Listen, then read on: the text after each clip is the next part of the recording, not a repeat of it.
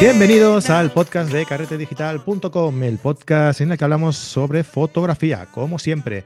Y hoy es un día especial porque estamos eh, grabando este podcast en directo desde YouTube.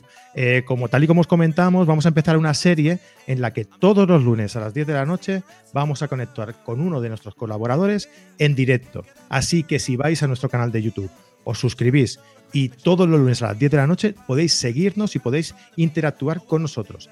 Esto de momento va a ser en abierto y ya veremos en un futuro, ya veremos, a ver cómo lo, dejamos, pero bueno, en principio podéis disfrutar de, este podcast todos los lunes a las 10 de la noche, os recuerdo. Eh, después, este podcast, si no podéis estar en directo, no os preocupéis, porque a la semana siguiente lo publicaremos en audio y en el mismo canal de, de YouTube, ¿de acuerdo?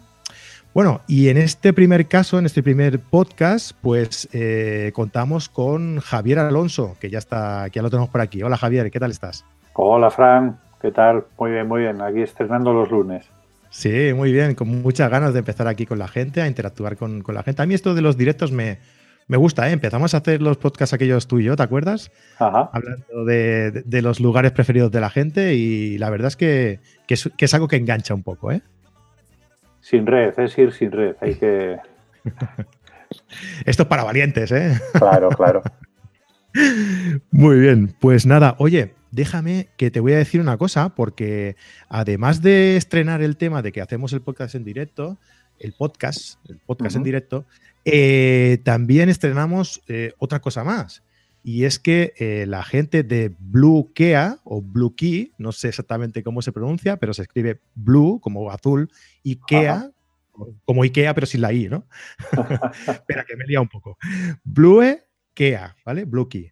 Eh, que son una plataforma que, en la que tú puedes hacer tu página web eh, de una forma muy sencilla, ¿no? Mediante módulos y, y, de una forma muy sencilla, muy visual, muy intuitiva y que, bueno, eh, que creo que tú lo tienes, eh, tienes tu página web hecha con, ellos, ¿verdad? Sí, precisamente tengo además las dos webs que tengo, tanto la mía personal como la de North Photo Tours, las tengo con ellos. Y bueno, a ver, funciona con plantillas de WordPress. Realmente podemos decir que cualquiera se lo podría hacer, pero ¿qué quieres que te diga? Al final, para todo no hay tiempo. Y yo creo que merece la pena, porque además el acabado es bastante profesional, joder, parezco un vendedor, pero, pero es las sensaciones propias de un usuario. Y en cuanto tienes un problema, por ejemplo, yo recuerdo que sacaron Windows Mobile y había un problema de que no se estiraba bien el fondo de la web. Oye, fue darle un toque a Jesús, que es el que gestiona la relación directa, y lo arregló en un en nada, en unos minutos. O sea que Brutal. Pues el hecho es que, los chicos de Blue Key han contado con nosotros pues para, patrocinar el podcast. Así que lo vamos a tener aquí durante unos programas, vamos a hablaros un poquito sobre ellos durante unos programas y les agradecemos mucho la confianza que han tenido eh, con nosotros. Además, eh, también aprovechando el, momento, pues han querido regalarnos eh, dos meses a todo el mundo, a todos los seguidores de Carrete Digital que estén siguiendo este, este podcast o, cuando o cuando la imitamos, ¿no? Eh, luego en, eh, cuando no sea en directo, cuando imitamos el, podcast, han tenido a bien eh, regalar dos meses del plan premium de forma gratuita, ¿vale? Para que vayáis pues tocando y familiarizándoos un poquito con lo que es el sistema de creación de, de página web con ellos, ¿vale? Y si os convence, pues oye, pues seguid con ellos. Y si no os convence, pues oye, habéis tenido esos dos meses donde habéis podido toquetear un poco y familiarizaros. Y oye, pues a lo mejor más adelante, pues eh, queréis volver, ¿no? Pero bueno, eh, dejaremos por aquí el, enlace, ¿vale? Ahora lo voy a dejar aquí para la gente que está en directo.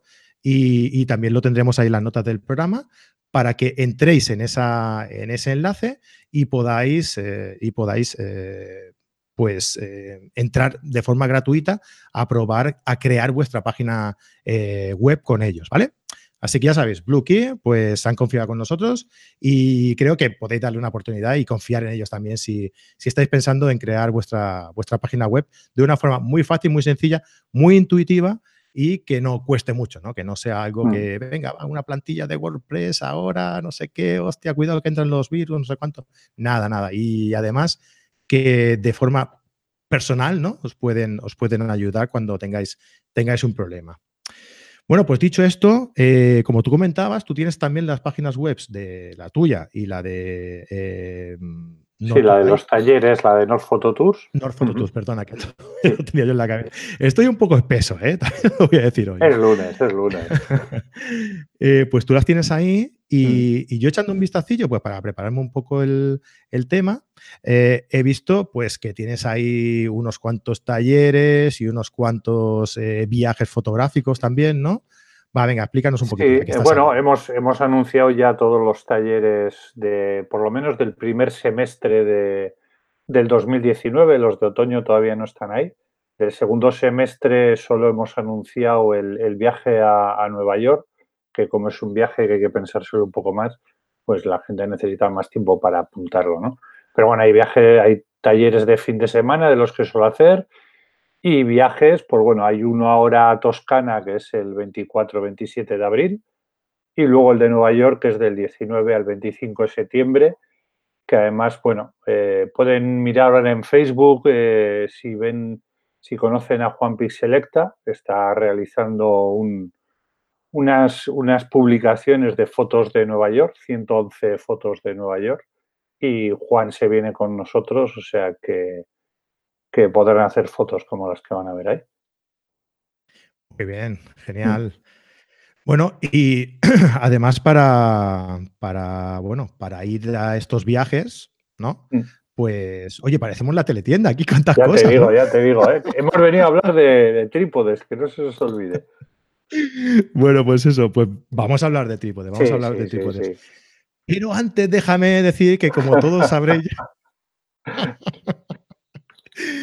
Tenemos los cursos online de, de, de Esto ya lo sabéis, no me voy a explayar. Sabéis que tenemos cursos de iniciación, cursos de Photoshop, cursos de, viajes, por ejemplo. También hay un curso de viaje de Jorge Ciscar. Por cierto, que nos vamos a Dolomitas. Lo dejo caer aquí. ¿eh? En junio nos vamos a Dolomitas. Hemos publicado hoy un podcast que recuperarlo, el podcast 201 y, explicamos todos los detalles. Ya que aquí eh, Javier se va de viaje, nos, nos vamos de viaje. y tenéis todos esos cursos por 10 euros al mes, eh, que os gusta seguís, eh, que no os gusta no seguís, no hay ningún tipo de permanencia y, nada, tenéis, me parece que tenemos unos 16 cursos ahora, o sea que por 10 euros al mes lo tenéis. Ah, y eso, que ya que hablábamos de, este tema, de, viajes y demás, eh, yo creo que un trípode es una parte bastante importante a la hora de preparar tu maleta para mm. irte de, viaje, ¿no? Y entonces Javier ha venido hoy para hablarnos pues de qué características eh, debe tener el trípode ideal para realizar fotografías de, paisaje, ¿no? Eh, y como eh, normalmente en todos estos tutoriales en el que decimos cuál es el trípode ideal, cuál es el mejor trípode, no sé qué, la respuesta principal es depende, ¿verdad? Eso es, eso es. Eh, a ver, es un, es un clásico que nos, que nos pregunten, oye, pero eh, ¿qué trípode me recomiendas? ¿Qué, ¿Cuál es el mejor trípode? Claro, no, no hay un trípode ideal para todo. Yo puedo decir cuál es el trípode ideal para mí, para el tipo de fotografía que yo hago. Entonces, lo que sí es importante es, lo primero es, ¿para qué queremos nuestro, nuestro trípode? Vamos a hacer fotografía urbana, vamos a ir de viaje con él y queremos ir ligeritos, sin peso, eh, vamos a hacer macro, mm, vamos a hacer fauna. Entonces, cada uno de esos trípodes pues tiene unas características. Está claro que, joder, si tú vas a andar mucho, vas a ser de, ir al monte, te vas a meter dos horas, eh, necesitas un trípode muy ligero. Entonces necesitas un poquito de inversión y que igual tienes que plantearte un trípode de carbono. Si vas a ir a la costa y vas a dejar siempre el coche y vas a andar 10 metros, no vayas a un trípode de carbono. ¿Para qué? Si vas a cargar con el trípode de dos metros, que vas a ir de viaje, pues tienes que pensar que sea compacto cuando esté cerrado, ¿no? Si vas a hacer macro, que, se extienda poco. Entonces, claro, todo esto dices, joder, es que claro, hay que valorar un poquito mm, para qué lo voy a usar y, ver los pros y contras. Entonces, lo que sí hay que tener claro es cuáles son los puntos importantes a tener en cuenta a la hora de comprar un, trípode. Ahí está el, punto. Hay que decidir. Esa es un poquito la idea. Entonces, sí, dime, dime. No, no, perdona, ah. sigue, sigue. Entonces, en esos factores, lo que sí está claro es, bueno, primero, mirar qué presupuesto tenemos, ¿vale? Eso es lo más importante y lo principal. Pero yo aquí, mira, yo intento ser lo menos consumista que puedo, ¿vale? O sea, la fotografía es una, cosa cara, al final empezamos a comprar cacharrería, pero lo importante es eh, hacer buenas inversiones y aprovecharlas bien, darles buen uso. Porque a veces compramos una cámara, de dos días queremos comprar otra, pero si todavía no la has usado, úsala bien. Pero ¿qué ocurre? Te has comprado una cámara de 1.000, 2.000, 3.000 euros. Todos nos estamos moviendo en ese rango prácticamente. O sea, es que desde los, los más aficionados ya, una cámara de 1.000 euros enseguida te vas. Mm. Y resulta que te estás planteando, en vez de gastarte 150 euros en un trípode, gastarte 50. Entonces es un desastre. Es un desastre porque eh, de nada te sirve tener un camarón, de nada te sirve, yo suelo decir, de nada te sirve tener un Ferrari si luego le pones las ruedas de un carromato del Fari. O sea, es que no, no anda. Entonces, el trípode tiene que ser mm, importante. No digo que haya que gastarse un pastón, pero tiene que cumplir las necesidades que tenemos. ¿Vale? ¿Cómo decidimos qué necesidades tiene? Primero, eh, el peso que tiene el propio trípode. Si nosotros no vamos a exigir al trípode eh, grandes cosas y tenemos problemas de cargar mucho peso, tenemos una cámara de estas sin espejo de tres cuartos que, que ocupan, que pesan poco, bueno, pues podemos coger un trípode más ligerito, más liviano que necesitamos, sobre todo en fotografía de naturaleza, de paisaje, ponerlo a la intemperie, necesitamos un trípode robusto. Y un trípode robusto, el 70% de las veces se traduce en un trípode pesado. ¿eh? O sea, mm. si queremos que el trípode nos aguante, tú te vas a uno de carbono, muy ligero, muy tal.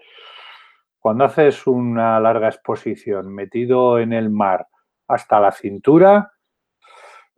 Si el trípode pesase dos kilos más, lo agradecerías porque va a dar mucha más estabilidad. Pero estoy yendo un poco a los extremos, ¿vale? Otro factor importante, ¿cuánto mide nuestro trípode cuando está cerrado? Esto es fundamental para los viajes, ¿vale?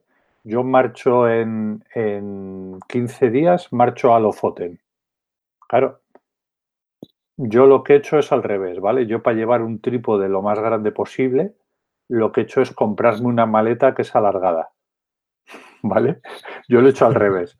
Pero claro, necesitas que el trípode te entre en la maleta, porque si no, las fastidiado.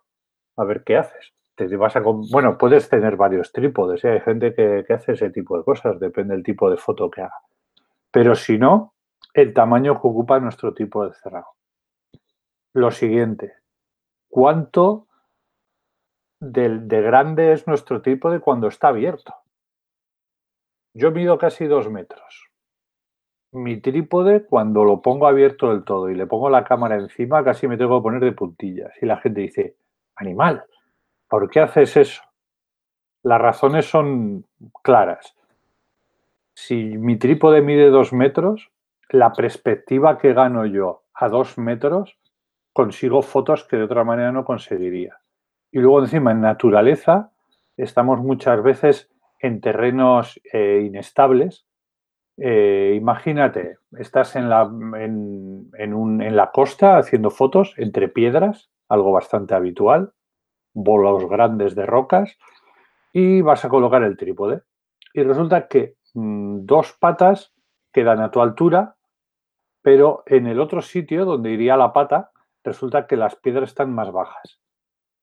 nuestra altura de trípode se va a ver reducida a las patas de abajo, porque los otros las vas a tener que poner mm, cerrado el trípode para que, para que sea estable.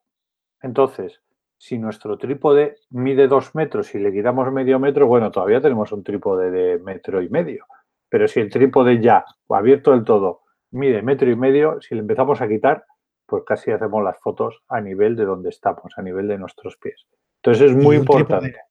un trípode tan alto, Javier, no te puede influir por mucho que, tenga peso eh, en, la, en la estabilidad del mismo trípode. Claro, hay que tener, pero bueno, eh, no tienes por qué abrirlo siempre.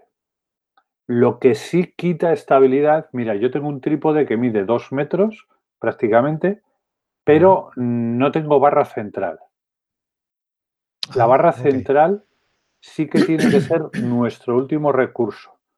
Es preferible. yo he visto gente que mm, deja una de las secciones de las patas sin abrir y levanta la pata central. Pierde mm, mucha estabilidad. Claro, al final trípode tres patas. Tú resulta que al final estás usando un monopié y al final y, se mueve aquello para todos los lados. Eh, sí es cierto, tú cuanto más lo abras, pues peor. Y si es más alto, pues las posibilidades de que, de que pueda cimbrear ante ciertos movimientos, pues es, es mayor. Yo no he tenido problemas en ese sentido, aunque si es cierto que cuando lo tienes abierto del todo y hay mucho viento o las olas están pegando muy fuertes, sí que hay que tener cuidado.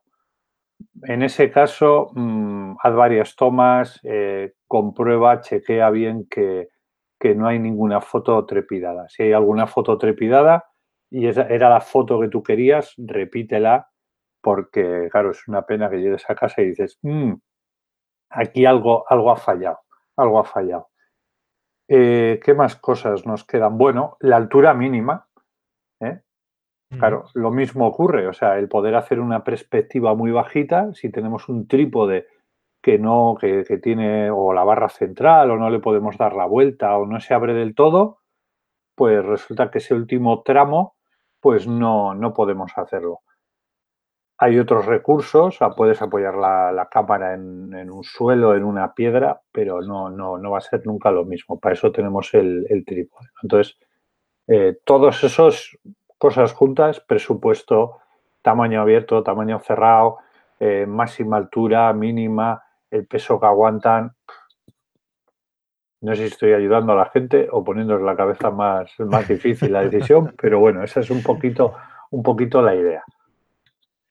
No, hombre, yo creo, yo creo que está quedando claro eh, mm. eh, que todo, todo, se reduce también a lo, mismo, ¿no? Que eh, depende para lo que lo utilices, te va a hacer falta una cosa u otra. Si quieres una perspectiva alta, pues mm. has dado el consejo de intentar no utilizar la barra central, porque mm. si no convertimos el trípode en un monopié ¿no? y perdemos estabilidad. Claro, Asegurarnos el tiro en ese, en ese caso y, si, y en una altura mínima, pues intentar eh, aprovechar el mismo trípode y no dejarlo fuera, ¿no? No apoyarlo en piedras o, hacer cosas más secundarias que, que, no pueden estabilizar, no te pueden asegurar la estabilización de la, de la cámara, ¿no? Y dentro de todo eso, eh, también un punto importante es la, rótula que utilicemos, ¿no? A mí la rótula que, que, me gusta, no sé si es porque estoy acostumbrado a utilizarla, porque siempre he utilizado la misma, o porque realmente es más llámale práctica o llámale más precisa quizás, eh, es la de, mm, la de tres ejes. Porque una vez tengo eh, fijado el encuadre y noto que me queda a lo mejor un poco girado, eh, torcido el horizonte, simplemente moviendo uno de los tres ejes, puedo clavar exactamente la posición en la que quiero. En cambio, la bola, a lo mejor al, aflojar, se te puede ir todo el encuadre y es más complicado acabar de fijar el cuadro final, ¿no? Sí, eso es. Eh, al final es un poco lo mismo que, el trípode. Cada tipo de, rótula nos va a dar unas cosas eh, buenas o malas. Entonces, básicamente sí, tenemos el de bola, los trípodes de tres ejes. Hay de dos tipos, el de tres ejes clásico y hay unos de tres ejes que, bueno, yo los llamo de precisión, que tienen un, sistema para mover el eje de una manera más brusca y luego otros de una manera más sutil. Luego hay alguna rótula de estas de joystick que yo no la recomiendo porque sí, es muy guachi, parece que estás jugando los Son aquellas que son como de, como de pistola, ¿verdad? sí, sí, pero al final eh, tú lo que haces es aprietas como el disparador del joystick, lo pones en la posición que quieres y sueltas pero de donde sueltas a donde se queda, mm, yo los que he probado no son demasiado precisos. Entonces, al final es un guirigay. Yo cuando eso, alguna vez he usado alguno, eh, para la precisión final, mira cómo será la cosa, que lo que he ido es ajustando un poquito con las secciones del trípode, porque es que era más preciso el ir, soltar un poco una pata y bajarla un poco que el propio joystick, o sea, imagínate. Pero bueno, y luego, bueno, hay otras opciones, por ejemplo, las rótulas gimbal que utilizan en, fauna. Claro, cada, cada rótula tiene sus ventajas, pero básicamente en paisaje podríamos decir, el, de bola lo que va a ser es, bueno, ocupa menos, ¿vale? Aunque hay algunos que son, hoy en día vienen ya unas pedazo bolas increíbles, pero eh, em, son menos precisos, por decirlo de alguna manera, pero son muy versátiles. Entonces vienen muy bien para poder usarlo de, todo terreno. ¿no? Eh, además, eh, tú puedes coger y puedes dejarlo suelto y hacer un seguimiento en un momento dado de algo que está eh, desplazándose, podrías hacer pues eso, un disparo a un animal y demás y hacer un seguimiento y eso con los de tres ejes es muy complicado. Es muy complicado. Yo, por ejemplo, he tenido el de tres ejes, el de precisión, y yo estaba encantado para paisaje porque me permitía, eh, yo que le doy mucha importancia a la composición, me podía ser, podía ser muy milimétrico con el resultado final. Podía ir ajustando ahí poco a poco y hasta que no tenía la composición, pues ¡pum! Y disparaba. Y si veía que estaba mal, pues podías arreglar un poquito y entonces eh, era muy, muy fácil en ese sentido. Y ya no te digo nada, si quieres usarlo para cosas tipo macro y demás, esa precisión ayuda, ayuda mucho. Pero como versátil, el de bola es, es, mm, bastante cómodo de usar. ¿eh? Y hoy en día las bolas tienen más precisión que antes, esas bolas que hemos dicho grandes. Pero bueno, más o menos. La gente, la gente que está por aquí por directo, eh, que nos vaya poniendo en el comentario mientras va también Javier comentando. ¿Cuál es la rótula que, utilizan más y por qué? ¿no? Si la de mm. bola, si la de tres ejes, si la de precisión, si la de gimbal. Va, mira, Jorge es el primero que se ha lanzado y dice que él el de, el de, bola, ¿no? Yo creo que, bueno, que es por esas razones. ¿eh? El mm. de tres ejes, eh, lo cierto es que, que cuesta un poquito al principio usarlo, pero luego una vez que le, tienes pillado el tranquillo va bastante bien. Luego hay una cosa... Es más práctico para viajar también, supongo que, depende del perfil de persona, ¿no? Si es una persona más viajera, lo prefiere porque es más, más práctico a la hora de meterlo en la maleta, como mm. comentabas. Mm. Eh, y una vez te has acostumbrado, me imagino que, le tienes ya cogido un poco el, tranquillo, ¿no? Y a la hora de moverlo, mm, sí, mira, además, antes en los de tres ejes, yo a veces encontraba un problema cuando querías pasar del horizontal al vertical, querías hacer la misma toma en horizontal, en vertical, ahí va. Yo me liaba con los tres ejes. Hoy en día, eh, con, las, con las zapatas en L, que es otra cosa, el tema de las zapatas, eh, el poner una zapata en L es muy cómodo y, y viene muy bien. Entonces, Hoy en día eso eh, no sería tanto problema el cambiar de una posición a otra, porque en vez de tener que estar girando los tres ejes para conseguir poner la cámara en su sitio, simplemente sacar la zapata, la pones en posición vertical y eso ayuda, ayuda bastante. Mm, y, es muy interesante. ¿eh? Como nos comenta Jorge Lázaro, que mm. con el control de fricción, es verdad, con eso no lo habíamos comentado. El control de fricción que te permite moverlo sin que se te dispare, ¿no? Sin que se te mm, mueva eh, por la inercia tan rápidamente eh, la bola. Luego hay que tener un poquito en cuenta sobre todo en los de bola, depende el fabricante, si, el, si no es una marca buena, por decirlo de alguna manera, trabajan con diferentes eh, metales, ¿vale? No todo el trípode está hecho con los mismos metales. Entonces, cuando estás haciendo fotos con temperaturas muy bajas, eh, a veces surgen problemas, porque el comportamiento de los metales ante el frío no es el mismo y de repente está aquello un poquito más duro de lo que debería y, es, un poco, es un poco complicado.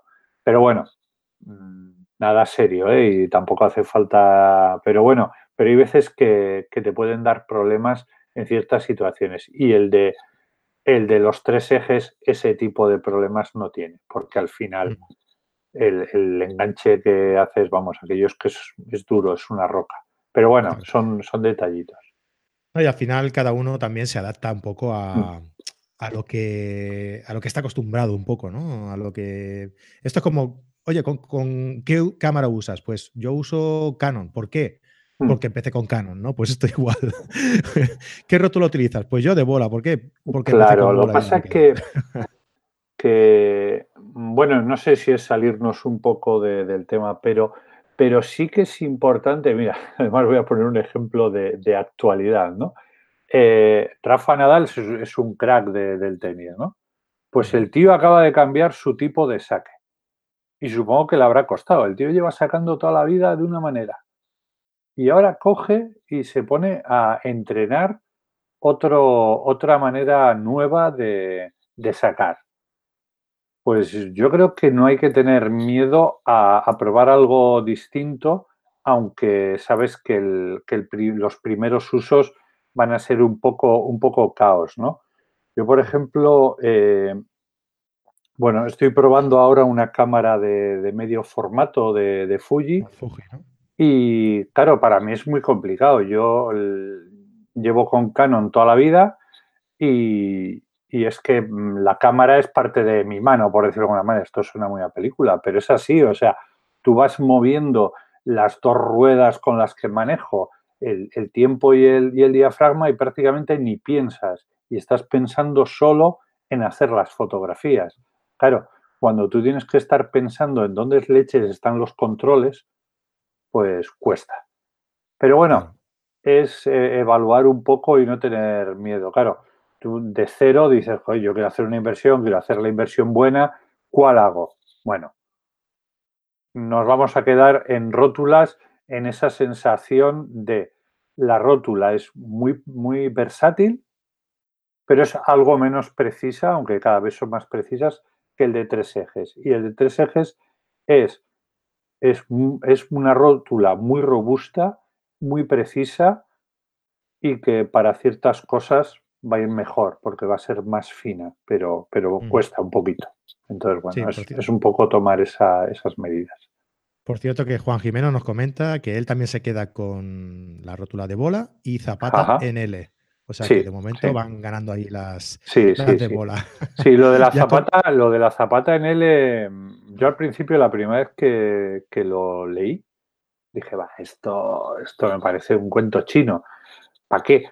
Pero realmente, sí, el poder eh, cambiar de horizontal a vertical, manteniendo la misma perspectiva y encima eh, sin perder estabilidad, porque cuando no, no la tienes, tú cuando estás en, horizontal y vas a vertical, al final el trípode queda, o sea, la cámara queda colgando hacia un lado del trípode y bueno, si es una cámara reflex de, cierto, de cierta gama, con el objetivo y demás, pues estás hablando de dos kilos que están colgando hacia un lado. Entonces la estabilidad eh, se pierde. Entonces, todos estos son factores a la hora de, decidir qué trípode adquirir. Pero eso es solo la primera parte. Claro, porque una cosa es qué trípode se nos va a tal, bueno, podemos acertar más o menos, pero luego lo que hay que hacer es un uso correcto del trípode. Y eso sí que es fundamental. O sea, hoy en día hay muchos vídeos en, YouTube de fotógrafos, eh, bueno, contando cómo hacen las fotos y demás. Y yo hay veces que me da yuyu cuando veo cómo tienen puesto el trípode. yo recuerdo un vídeo de una persona hablando de fotografía de larga exposición y tenía el trípode totalmente torcido y la cámara con una estabilidad que digo, se le va a caer. No sé cómo daba quedaría. Miedo de verla, ¿no? Daba miedo, o sea, yo estaba, estaba más pendiente del trípode que de la persona. Entonces, sí que es muy importante eh, poner bien el trípode, sobre todo, eh, imagínate un sitio característico para hacer fotografía de costa. Estás en un acantilado. nosotros aquí en el Cantábrico eh, hay un montón de acantilados que tienen unos paisajes, unas posibilidades fotográficas brutales. Pero claro, tú vas a poner tu trípode en un sitio elevado y delante tuyo hay 10, 20, 30, 40 metros de caída y claro, tú no quieres que se caiga tu trípode. Entonces, lo que tienes que mirar es que esté bien afianzado y que no esté inclinado, porque es que parece un chiste decir esto, pero es que yo veo cuando vienen a talleres que el 70% de la gente la primera vez pone el trípode más o menos recto. Pero es que no vale ponerlo más o menos recto, tienes que asegurarlo bien, asegurarlo bien. Eh, además, en esos sitios, en un acantilado, yo recomiendo que uno de, los, de las tres patas esté mirando hacia el acantilado. ¿Vale? Porque normalmente los trípodes, cuando la cámara cuando se cae, se cae a los huecos entre las patas. Entonces la posibilidad de que caiga directo hacia adelante, hacia el acantilado, es menor. en caso de...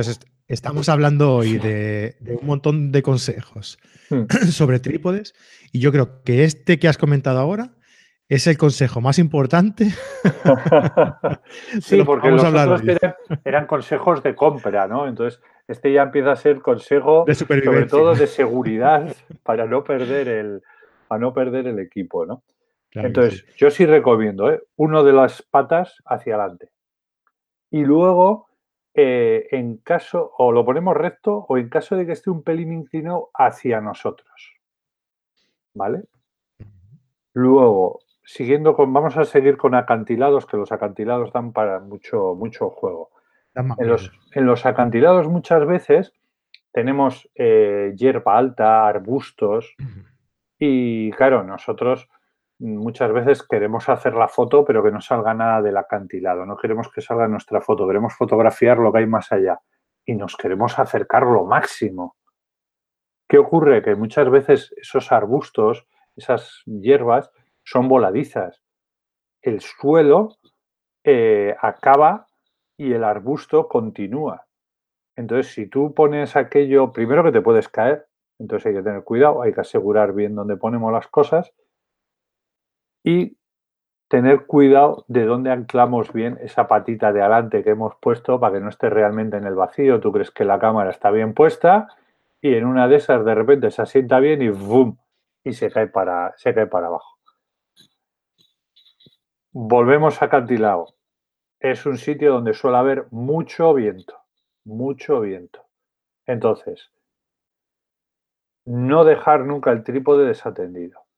Que tenemos que ir a la mochila a coger cosas y tal, pues mira, como que tienes que coger el trípode y llevártelo contigo. Pero no lo dejes desatendido, porque en esos sitios suele haber golpes de viento y aunque el trípode esté bien fijado, pues a veces se puede caer. Todo lo que sea asegurarnos de ese equipo que nos ha costado lo que decíamos, mil, dos mil, tres mil euros, eh, yo creo que merece la pena. ¿Vale? Entonces, ¿que vamos a tardar más en hacer las fotos? Pues bueno, es como cuando estás trabajando en un andamio y te dice, mira, ponte casco y, una línea de vida por si te caes. Pues lo mismo. Trabajarás peor, más incómodo, pero es fundamental para no para evitarnos sorpresas. Más cosillas, más cosillas. Yo creo que acantilados más o menos los tenemos, los tenemos dominados. Sí, los tienes tú más a mano, ¿no? Yo te puedo hablar de arena si quieres, de, nieve, ¿no? Mira, pues por ejemplo, eh, fotografía en arena. Lo primero, eh, el trípode, bueno, sufre mucho en la arena, de eso ya hablaremos luego, Pero cuando hacemos fotografía en arena, hay gente, además se oyen cosas en la web, gente que, que da consejos y demás, que dicen, no, si no vas a abrir el trípode del todo, la sección, la última, que sea la última en abrir, porque como es más finita, va a ser menos estable.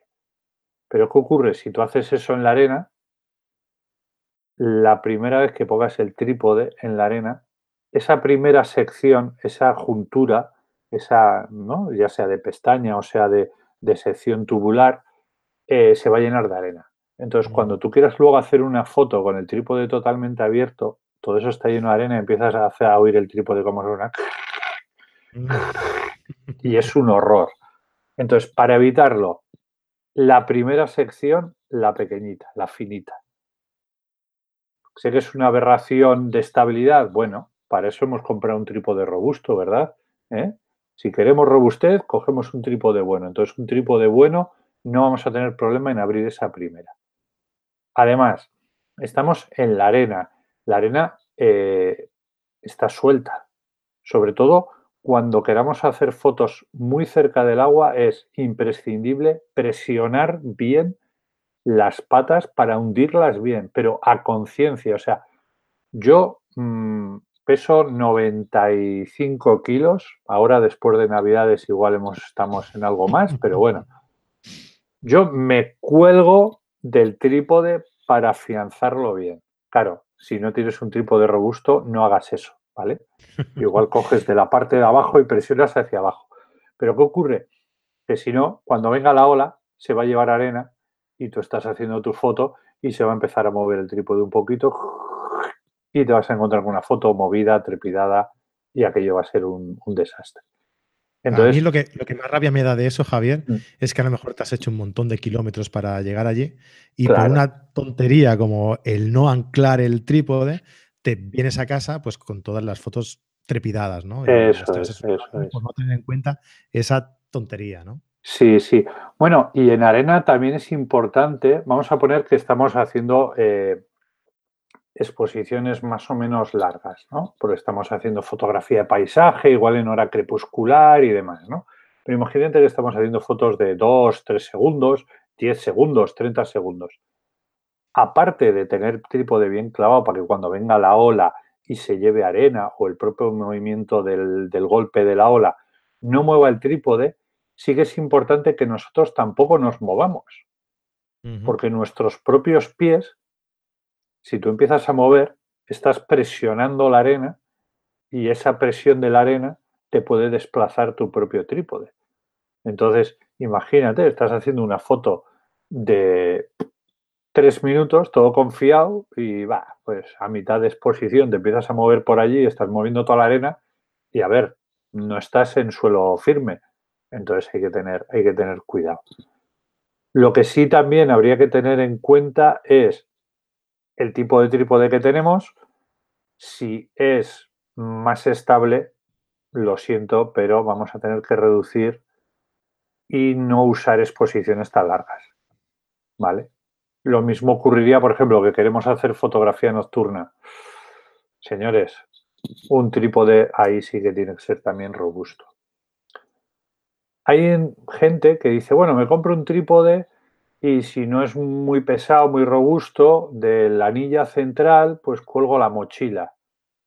Es buena idea, le damos más peso, pero yo ahí recomiendo que la mochila esté tocando el suelo, que haga tensión en el trípode, pero que esté tocando el suelo, porque si no a veces esa mochila, aunque pese, puede bambolear y eso, un pequeño bamboleo va a mover mucho, mucho la toma. Mm. ¿Vale? Entonces, vamos a intentar tener cuidado con, todo ese, tipo de, cosas. Por ejemplo. Yo cuando empecé a hacer fotografía nocturna, eh, claro, si no tienes ni idea, mm, empiezas con lo que tienes y había mucha gente pues que tenía la cámara en la que te regalaban con la cámara pues la funda, la tarjeta de 16 gigas, en aquel entonces sería de 4 o de 2 gigas, y, el trípode, ¿no?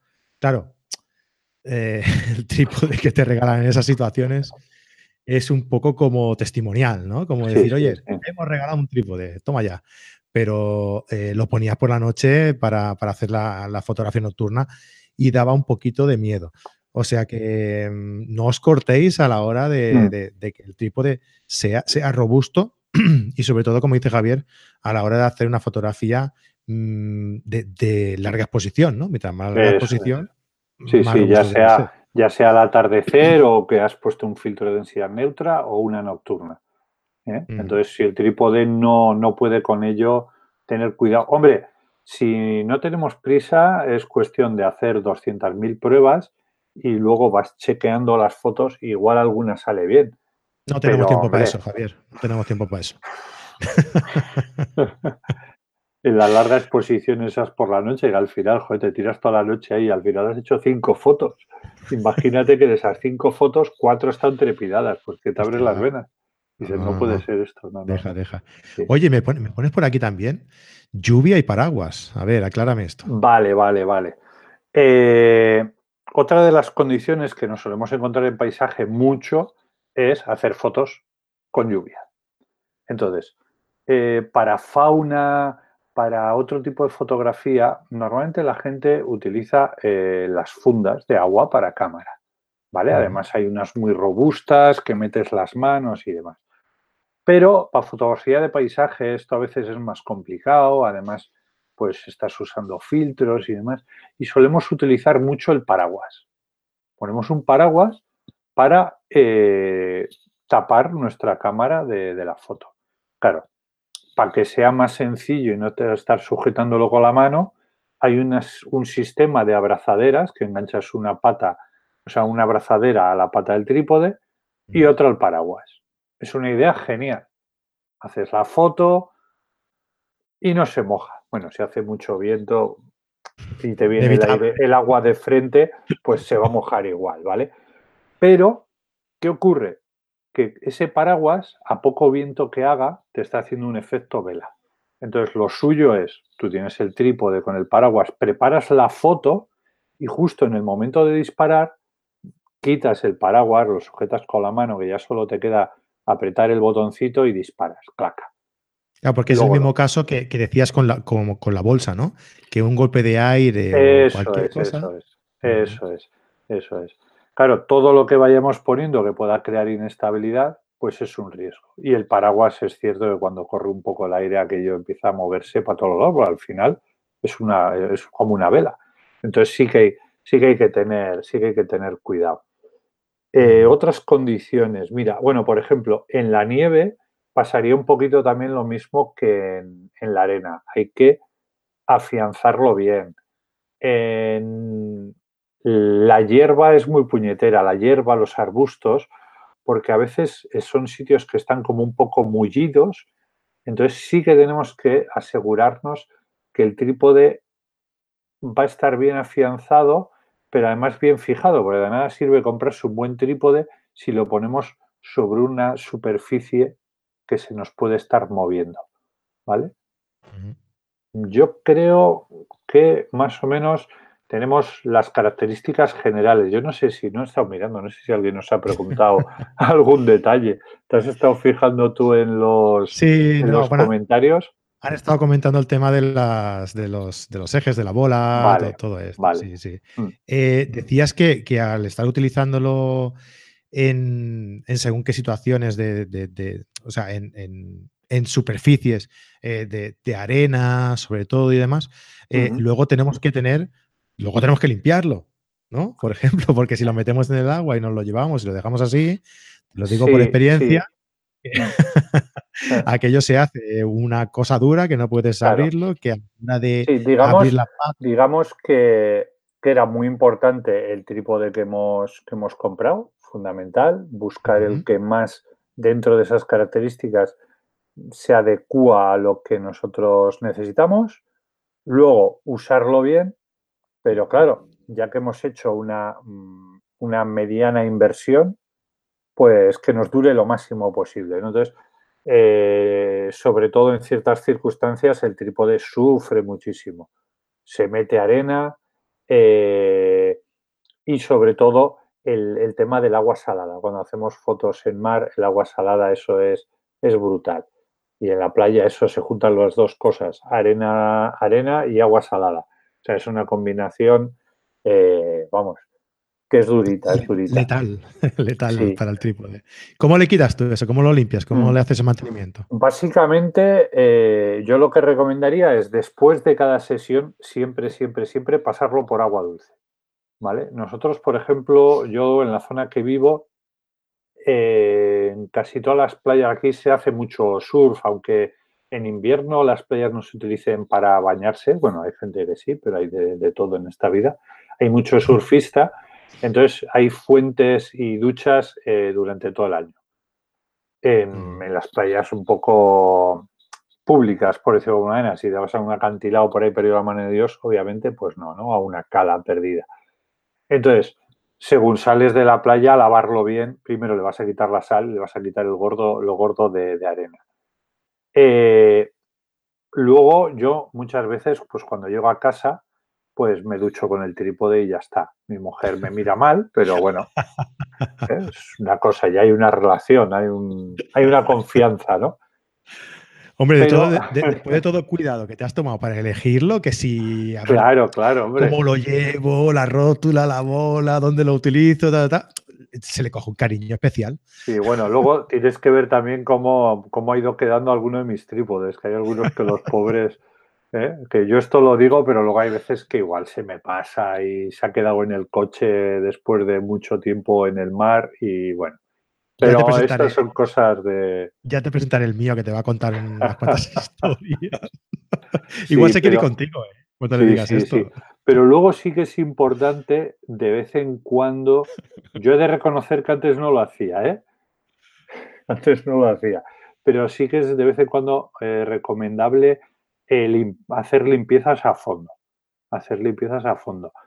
Y por ejemplo, hay en las secciones de los trípodes hay algunas que son de tipo pestaña, tipo grapa que, se abre y se cierra, y luego están, mm, todos los de carbono son tubulares, ¿vale? Que es, una rosca tubular y normalmente puedes separar todas las secciones y puedes desmontar el trípode completamente. Pues hacer eso de vez en cuando es muy interesante, porque vas a quitar esos granitos de arena que se han podido quitar, o sea, que se han podido meter y que estaban sonando, ¿no? Ese que habíamos oído drag, que aunque lo hagamos bien nos pasa a todos, pero bueno, lo podemos limpiar a fondo, ¿no? Claro, aparte de limpiarlo, pues a veces tanto la rótula como esas secciones, pues se va quedando seco aquello, entonces conviene de vez en cuando lubricarlo. Pasa que, bueno, ahí hay, hay grasas que son peor que, no poner nada, porque esa grasa al final, eh, si pones una grasa normal, bueno, normal, hay muchos tipos, ¿no? Eh, esa arena se va quedando pegada con la grasa y es peor, empieza a aquello, hacer una masa y es un horror. Entonces yo, por ejemplo, pues bueno, eh, tienes aceite lubricante de este teflón que venden yo creo que, bueno, en, tiendas de deporte y tal, no vamos a decir marcas, pero de estas tiendas que de todo tipo. No digas de para tema, No digas de ¿no? Que para el tema de bicis y demás, pues suelen tener eh, estos lubricantes de, teflón que vienen, que vienen bastante bien. Ojo, echamos un poquito, un poquito en la rótula, un poquito justo en las junturas de las patas para que vaya bien. No embadurnéis todo el trípode, porque si no, luego tú con las manos esas grasosas esas manos van a la cámara y en fin. Pero bueno, yo creo que es un poco, un poco sentido, sentido común, vamos. Como todo en esta vida, mm. sentido común al poder. Oye, Blue, Blue Key no, no, vende grasas, ¿verdad? ¿De estas? Mm, todavía no, todavía no. Le podemos comentar. Vale. No, lo digo porque ya que nos paga, pues hostia. Pues, Mira, Juan Jimeno dice grasa de litio también, que la hay ah. en spray. Yo no la he usado, no la he usado, sí he oído hablar, pero bueno, supongo que, funcionará también bastante, bastante bien. Mm. Buena, buena, buena ahí, buena mm. sugerencia. Bien, pues eh, no sé si te has dejado ahí alguna cosa más por decir, Javier. Yo creo que hemos, hecho que le hemos metido un buen, un buen meneo. Quien quiera, quien quiera comprarse un trípode, la verdad es que hemos dado aquí un, buen repaso de todos los aspectos que tiene que tener en cuenta para, para a la hora de comprárselo, ¿no? Para, para pensarlo a la hora de, de comprárselo. Eh, yo, ¿qué, marcas em, aconsejarías tú? No sé si ahí te he pillado. No, no, a ver.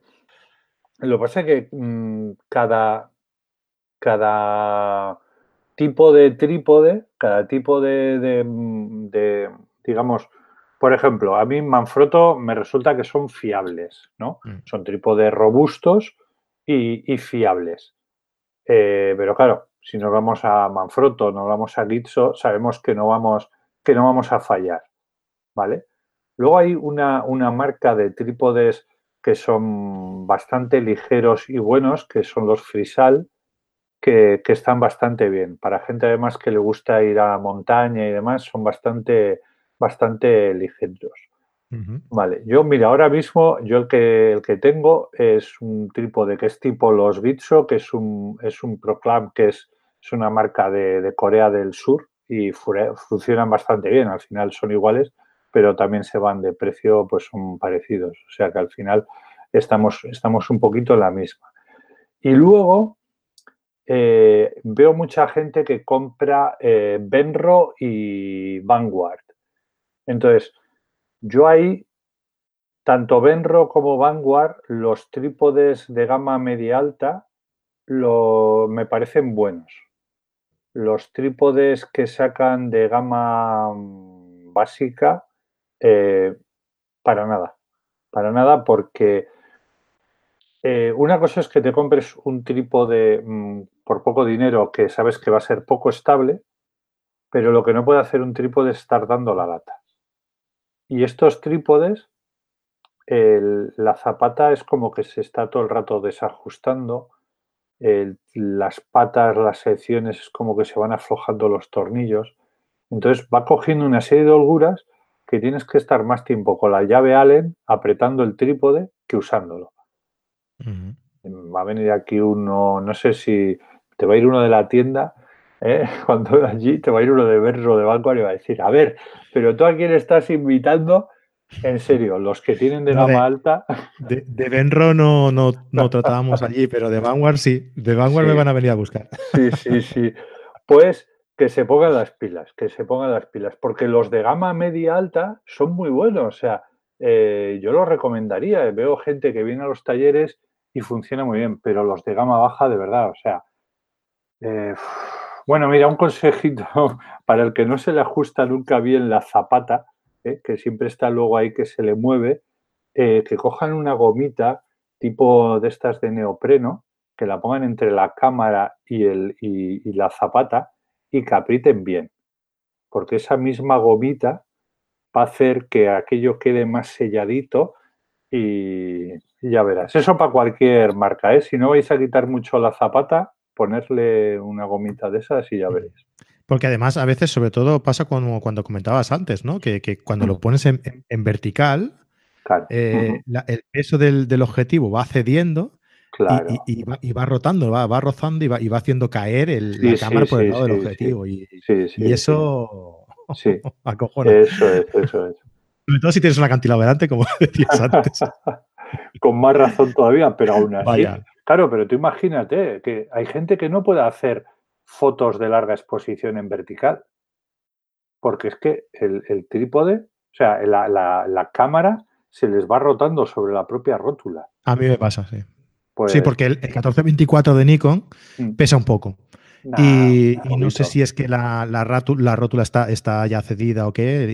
La rótula, no, perdona, la, zapata está ya un poco cedida o el, mm o la rosca o no sé, pero va, cediendo, va cediendo y va bajando mm. y... Bueno, pero se te mueve lo que es la cámara respecto a la zapata. La cámara respecto a la zapata, sí. Pues prueba eso que te digo. Pon una de estas finitas de neopreno o de goma, la pones entre medias, aprietas bien y esa goma va a evitar, esa va a hacer más fricción que, porque a veces esas zapatas hay algunas que son de una goma dura que mm. ofrece poca resistencia. Entonces, se va, por el propio peso va resbalando. Y si pones una goma de estas que va a generar más, ¿no? Hace efecto ventosa, pues igual te, soluciona. Igual le soluciona alguno más que, que nos está escuchando. Pues sí, pues va a ser eso, ¿eh? va a ser eso. Ya lo probaré y te lo, diré. Venga, una última muy rápida, muy rápida, Javier. Eh, que Jorge Lázaro nos pregunta si pones tacos de pincho o de goma. Pues no los pongo. Eh, un trípode que tuve hace mucho, mucho, mucho, compré a aposta los, los tacos y dije, va, para la nieve y tal. No los he usado nunca. No los he usado nunca. Y al final eh, y he estado, vamos, eh, cuando vamos a Lofoten, hay veces que he estado sobre un lago helado haciendo fotos. Y, hombre, ahí lo que sí hago es abro un poco más las patas de, lo normal para que el campo de estabilidad sea mayor.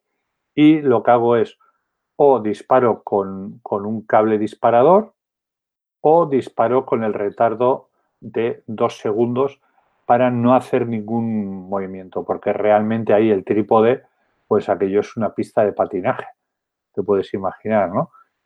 Pero es que lo de los pinchos nunca le he encontrado al final una utilidad práctica, práctica. ¿eh? Vale, pues, pues nada, ya sabes, Jorge.